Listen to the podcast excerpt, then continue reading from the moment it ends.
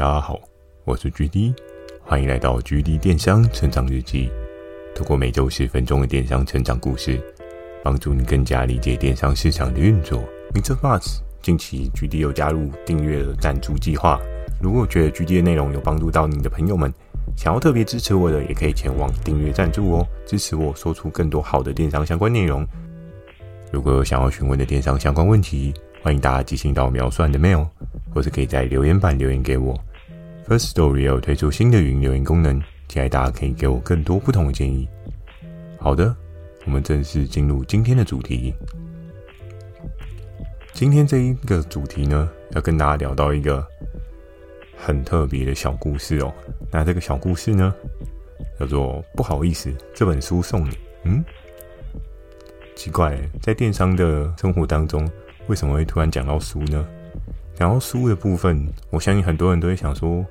诶，有卖书的，好像就是只有博客来跟 Momo。那可能买书的这个既定印象概念呢，很多人都是刻画在博客来居多，包含举例我自己呢，也是习惯在博客来去买书。不过，那电商跟书有什么样的关系？所以今天这一集就是要讲书吗？诶，这个主题是不是又骗到你了呢？今天这一集。并不是要讲你常常看的书哦。这一本书呢，是什么书？或许大家有的人已经猜到了，没有错，就是一本挑战书。那在当时的状况下，今天这个小故事呢，就要开始讲到，在很早期的时候，曾经有一集我有跟大家说明到，那时候皮哥跟雷大帅有跟我讲说，诶。那你可以打给对面的竞争对手，看你觉得哪一个人比较跟你的调性相符。于是那时候我就挑到了安娜贝贝哦。安娜贝贝呢，因为她的整个军团架构跟我的架构是蛮接近的哦。早期不管是 S 哥，不管是 W 姐，多半他们都在做服饰啊，或是包包相关的配件类品哦。所以，安娜贝贝就成为一个我的进攻首选，因为同调性的人与之竞争的机会会比较大。那你可以看到，在他身上有什么样的产品是很厉害的，他有占领了什么样的领地。于是呢，就诞生了今天的这个故事。这个故事就是要跟大家聊到我第一次跟安娜贝贝竞争的过程哦。那这第一次打的对手呢，在当时呢，我并没有太过紧张。诶，要打一个你从来没有打过的人，你不紧张吗？原因是什么？原因在这个小故事发生之前呢，已经经历过了我跟传说的对决哦，没有错，就是传说对决。那在跟传说的那一次的对决过程当中啊，S 哥帮我直接打到底嘛，打到底的状况之下呢，扎扎实实的让我在这个游戏里面有一个。比较强大的自信心，我就觉得，嗯，很多事情都是可以被挑战的，很多事情都是可以透过自己不同的方式来得到你想要的未来啊。所以那个时候，虽然我是第一次打安娜贝贝，可是我并没有很紧张，很紧张，或者是很冒冷汗，又或者是像那时候跟传说竞争的时候，哎，每天都在读那个秒数哦，每天都在倒数那个时间哦。在那个时候呢，我没有这么紧张，但是我没有任何的准备吗？也不尽然哦，因为在每一次的出征过程当中，你一定要去思考对方有可能会走的路，对方有可能会做的事情哦。在《孙子兵法》里面有讲到一个很重要的点嘛，就是知己知彼，百战不殆嘛。当你没有去思考好对方所会做出来应对的。方式哦，那你可能就很难有一个全胜几率，你的胜率可能就会是五五波，就不会是你想象的这么的高。可是，当你如果把整个的逻辑脉络跟对应的应对策略有了很多不同的版本，你就可以因着不同的版本去做一些进攻的策略。而在当时候这一场战争的准备过程中啊，我那个时候找的是谁？很多人可能会想说，诶。具体我相信你应该是找 S 哥吧，对不对？之前 S 哥帮你打赢了传说对决，那应该达安娜贝贝用 S 哥也是一个很好的选择。不过在当时呢，以安娜贝贝的合作伙伴这竞争对手呢，我稍微评估了一下，当然用 S 哥他会是一百趴的胜率，这一件事情是毋庸置疑的。只不过有时候也是要适时的让其他人有一些磨练，也是要让其他人有一些挑战的机会哦。那那个时候确实 W 姐也是刚开始萌芽，正在热头上面，因为我们前期真的做了一些东西还不错，都非常的有信心有把握，所以那时候这一次的挑战书，我反倒是找 W 姐跟我一起合作，我开始分析安娜贝贝她手上对应的王牌哦。那安娜贝贝她手上的这个王牌呢，在当时就是有一个特殊质料的洋装上衣。应该算是连身裙啊，对，那连身裙在那个时间点真的是跑得非常非常的好，主要是在于天气真的也普热的。那普热天气，你可能就会穿像是一些比较凉质感的材质啊，像雪纺纱，又或者是像是棉麻的质料。那时候呢，我就 target 安娜贝贝她的首要档次哦，哇，我还记得那时候他的合作伙伴这个首要档次呢。差不多是在一个周期有十万上下的水位哦。那在那个时候呢，我把这个数字报给了 W 姐，W 姐是非常非常的开心。她说：“哇，真的吗？这个可以做到这样的水位哦，那感觉可以试试看呢。”那在那时候，我跟 W 姐讨论的过程中，我们都非常的期待，也非常的有兴趣，因为他可以获得十万的收益嘛。会可以获得十万的业绩嘛？那当然，他的十万可能是营业额十万，并非是净利的十万。那相对，为什么他也会这么有兴趣？我相信他的单一商品利润一定有到一定的水位，所以也才会让他这么的感兴趣哦。在那个时候呢，就要接续的讲到是不自量力还是太有把握？在那个当下呢，我们讨论都非常的顺利哦。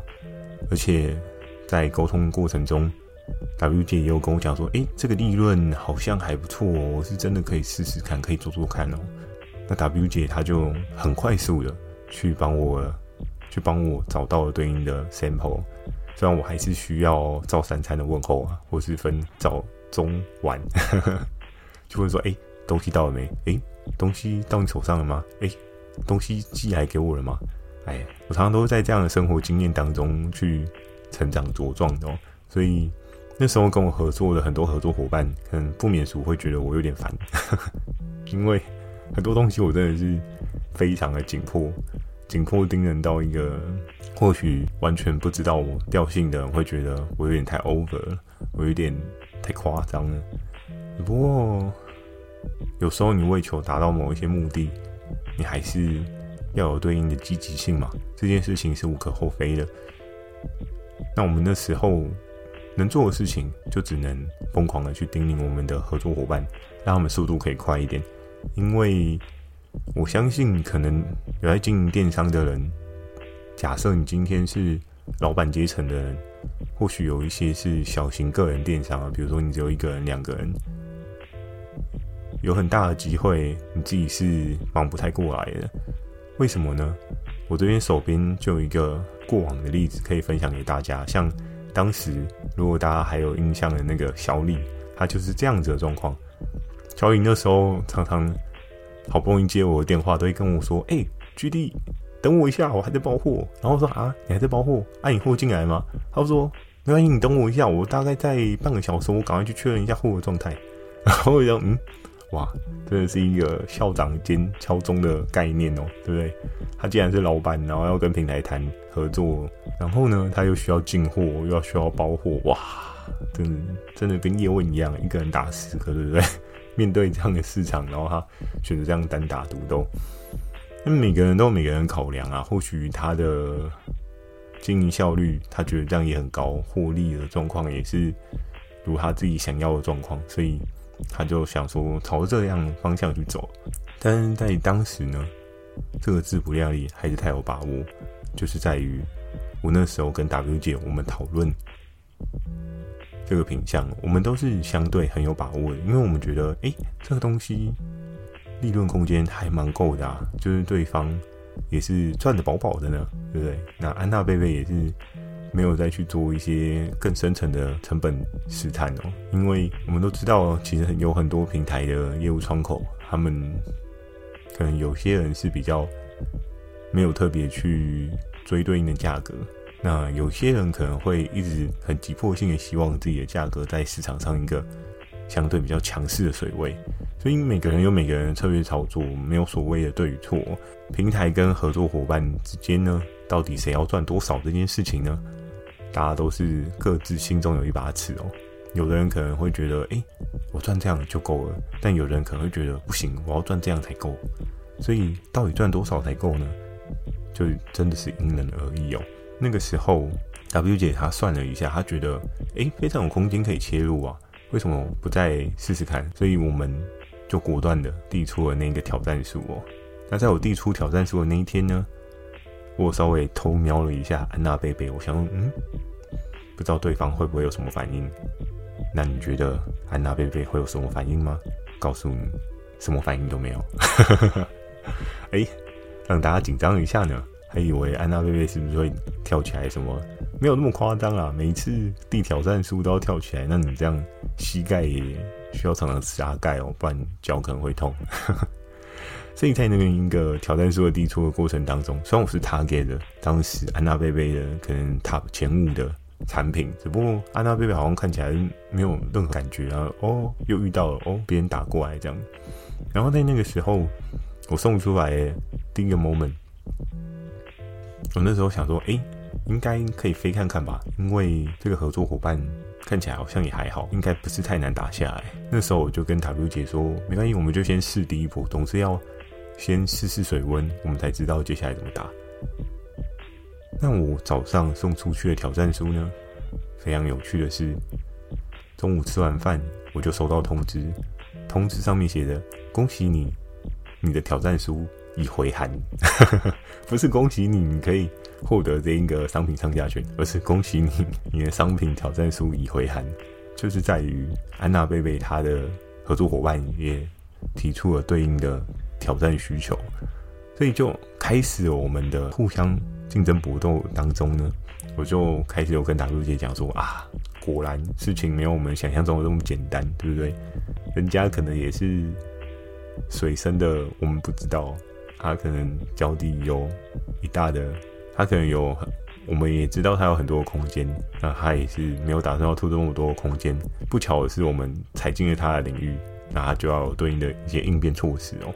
所以在那个时候，我们就开始了你打我，我打你，开始进攻来进攻去，我们在斟酌这个市场上面的需求，斟酌可以上架这个权利哦。然后。在下午的这封挑战书，我一收到呢，我随即就打电话给 W 姐说：“哎、真的没有想象中的这么简单啊！但是如果还有空间，我们再继续打、啊，对不对？如果你觉得还 OK，那我们就铁定要打到底嘛。”然后在那个时候呢，W 姐就跟我说：“好啊，那我们再试试看。”然后他就又再算了一一波成本给我。那那时候，我的策略我是希望快刀斩乱麻，我希望很快的有一个结果，不要在那边拖台前。